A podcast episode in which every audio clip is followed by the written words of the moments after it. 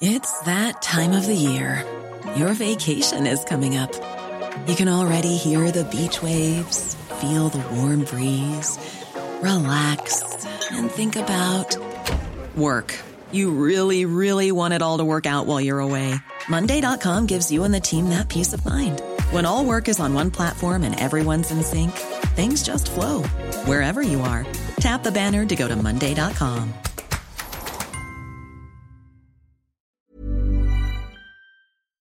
Quoi matin Oui. On n'est pas bien À la fraîche Minute Papillon. Bonsoir, c'est Anne-Laetitia Béraud. Bienvenue dans Minute Papillon, le journal audio de 20 minutes, l'édition du soir de ce mardi 11 septembre.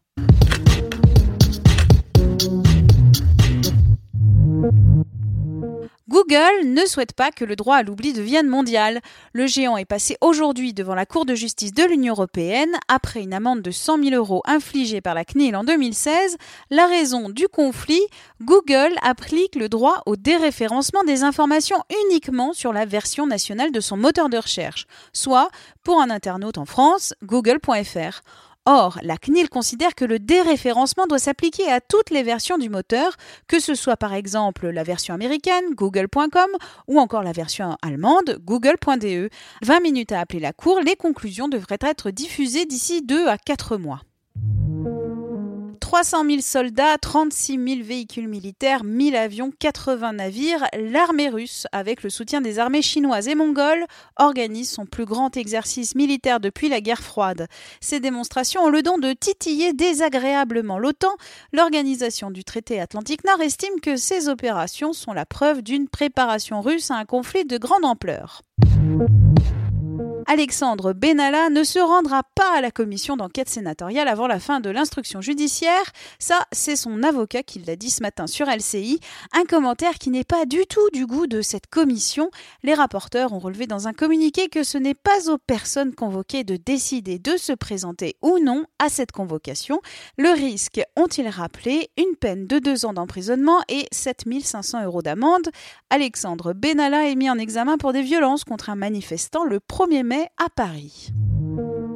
Alors que les Bahamas, les Bermudes, les États-Unis se préparent au passage de l'ouragan Florence, savez-vous comment les noms des tempêtes et autres ouragans sont-ils choisis? En Europe, jusqu'en décembre 2017, c'était le service météorologique de l'Université libre de Berlin qui nommait les phénomènes. Depuis cette date, Météo France nomme les tempêtes susceptibles de toucher la France, l'Espagne et le Portugal. Pour le reste du monde, c'est l'Organisation météorologique mondiale qui choisit les petits prénoms.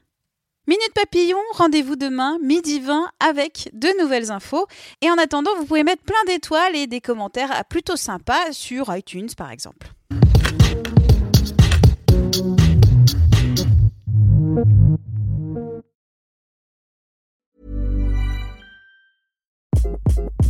Hi, this is Craig Robinson from Ways to Win, and support for this podcast comes from Invesco QQQ. Invesco QQQ is proud to sponsor this episode and even prouder to provide access to innovation for the last 25 years. Basketball has had innovations over the years too. We're seeing the game played in new ways every day. Learn more at Invesco.com slash QQQ. Let's rethink possibility. Invesco Distributors, Inc. On ne va pas se quitter comme ça. Vous avez aimé cet épisode? Sportif, généraliste, sexo ou scientifique, varié mais toujours bien informé. Découvrez les autres podcasts de la rédaction 20 minutes sur votre application d'écoute préférée ou directement sur podcast au pluriel.20minutes.fr. Et merci de nous avoir écoutés.